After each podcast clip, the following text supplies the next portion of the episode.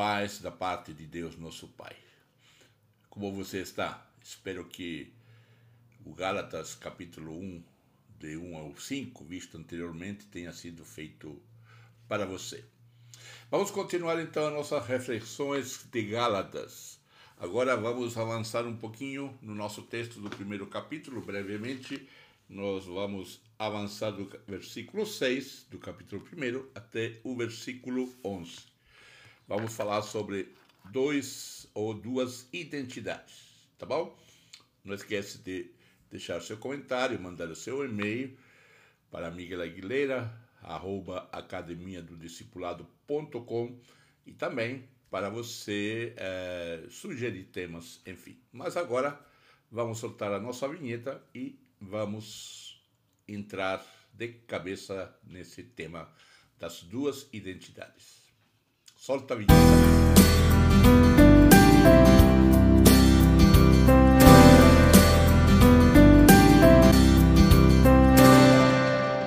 Agora vamos então pensar do versículo nos próximos pequenos minutos. Veja bem, agora Paulo, no versículo 5 até o versículo 11, vai dar duas identidades. A primeira é o evangelho que está sendo trocado. Paulo vai insistir de que se alguém trouxer outro evangelho, a não ser aquele que é o, a morte de Cristo e a sua ressurreição, para perdão dos nossos pecados, se alguém acrescentar alguma coisa a isso, seja maldito, seja anátema. Então a primeira identificação é, ou até podemos dizer, a primeira definição é o que é o Evangelho. Há muitas coisas práticas que as denominações, as igrejas, com certeza naquele tempo eram feitas com o desejo não somente de agradar a Deus, porém a, atrapalhavam o Evangelho. E outras coisas é, também que poderia ser muito boa, que poderia ajudar o Evangelho, mas não era o Evangelho, a definição do Evangelho. Por exemplo, uma prática boa na educação não é Evangelho, mas podemos né, fazer muitas coisas boas na educação sem misturar o Evangelho. Embora o Evangelho vai alcançar a vida toda, a vida integral, mas aí é outro momento, ou como eu brinco, é outro departamento. Então, Paulo continua nesse, na sua escrita para Gálatas, dizendo que ele estava muito admirado, como eles tinham passado ou abandonado tão depressa aquele que o chamou por meio da graça de Cristo. Então, Paulo agora começa ele dizendo que, na verdade, não existe outro evangelho. Porém, eu falo assim porque há alguns algumas pessoas que estão perturbando vocês. Essa é uma coisa muito interessante. O evangelho é boa nova, não é de perturbação. Primeira coisa, aí essa identidade do evangelho. Então, o que, que o evangelho faz? O evangelho atrai. Por quê? Porque o evangelho, neste contexto e no contexto de qualquer religião, ele é atrativo e chocante. A razão é muito simples. Nós sempre fomos ensinados, desde criancinha, a comprar, a retribuir as coisas boas. Até eu me lembro que as minhas crianças, quando pequenas, elas eram convidadas a, a, aos aniversários das, dos seus amiguinhos ou amiguinhas e elas falavam, pai, vamos, precisamos levar presente. Eu falei, filha, não precisa levar presente.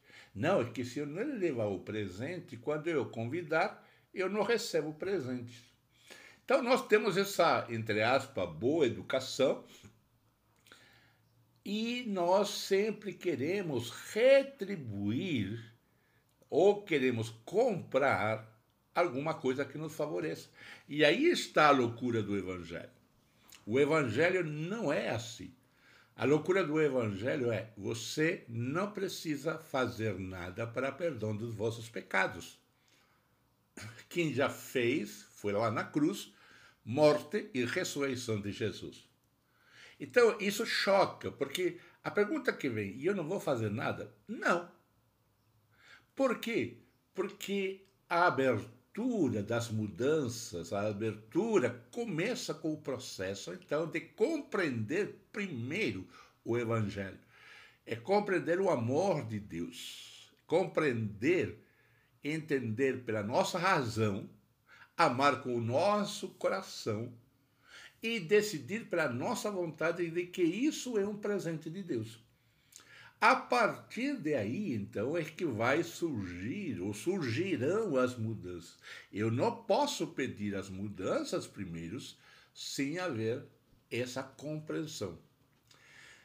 E por que algumas pessoas continuam sempre praticando ou lutando contra a, algum, um, dois, três ou determinados pecados? Por causa da nossa natureza. Ninguém será perfeito, ninguém conseguirá alcançar a 100% a santidade, mas estamos numa constante luta. O problema nosso é que nós qualificamos determinados pecados. E para nossa formação puritana, geralmente é o pecado na sexualidade. Mas ninguém fala sobre a mentira, sobre a cobiça, sobre a gula. Então agora, este evangelho de Jesus, ele diz, olha, se alguém anunciar a vocês um evangelho diferente, seja anátema. Então, o que nós precisamos pregar ao mundo, não conhecedor de Jesus, de que eles podem ter um relacionamento correto com Deus, que é o significado da palavra justificação, praticamente. Essa é a primeira identidade, identidade do evangelho do perdão dos pecados. A segunda identidade que Paulo apresenta é a pessoal dele, a sua identidade particular. Por acaso eu procuro a aprovação de pessoas? Olha só, ele ainda diz: uh, não, o que eu quero, a aprovação de Deus. Será que agora eu estou querendo agradar as pessoas? Se tivesse, eu não seria servo de Cristo. Muito forte isso, porque nós, os pregadores, pastores, líderes e até cristãos, membros da igreja, estamos querendo muitas vezes agradar as pessoas. A minha igreja, a sua igreja, todas têm umas determinadas regras, e essas regras são intransponíveis. Muitas vezes é mais fácil ser é muito mais fácil seguir a Jesus do que se tornar membro de uma igreja local.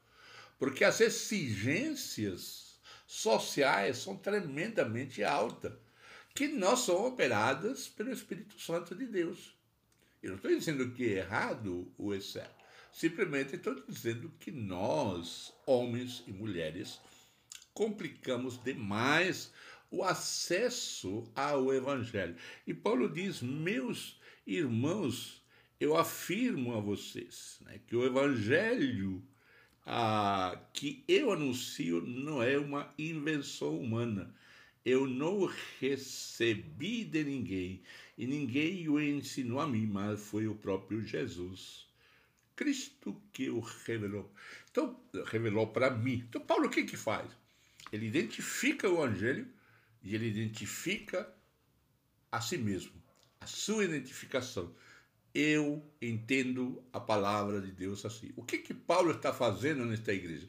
Ela está, ou ele está construindo, então, colocando a base do evangelho, a base daquele que pregou ali, que era o evangelho, e a partir dali, então, a igreja será construída como Jesus Cristo, como o Senhor da igreja quer. Então, dessa maneira, nós encontramos nestes versículos de 1, a, aliás, do versículo 5, 6 até versículo 10 e 11, nós encontramos essa sua identidade. O que nós precisamos na atualidade hoje é entender e definir o que é evangelho. Defina como você quiser. Isso é isso que vale também para cada um de nós. Porém, o Evangelho de Jesus Cristo é: Cristo morreu por mim, por você, por nós, segundo as Escrituras, para perdão dos nossos pecados. E ressuscitou ao terceiro dia para nos justificar. E ainda, 1 Coríntios 15, versículo 1 a 5 diz: E apareceu a Tiago, a Fulano, a Pedro. Então, nós temos três tempos ali: morte, ressurreição e o encontro com o Senhor Jesus. Se você teve um encontro com Jesus, estão fazendo exigências que não são do Evangelho, saia daí fuja. Está cobrando uma prática disso, uma prática daquilo, dar isso, dar aquilo, fuja. Ali não está o Evangelho. Hoje as denominações, as igrejas, muitas vezes nós pastores, porque precisamos de algumas coisas, nós pressionamos, nós exigimos. O que nós devemos, pregadores, fazer é mostrar o amor de Deus.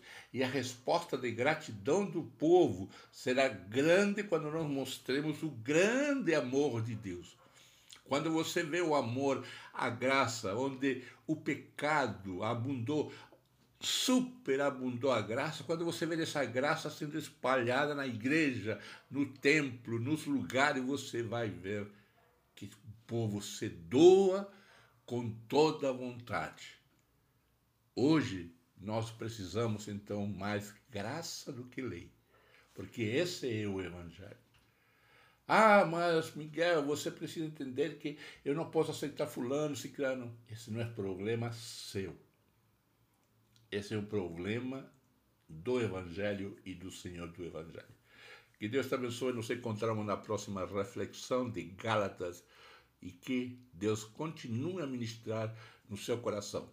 Não esquece então de entrar em contato com a gente, assina o nosso canal, nos segue e mais do que isso, quiser visitar nosso site jmiguelaguilera.com, ali há vários cursos que serão importantes para a sua vida.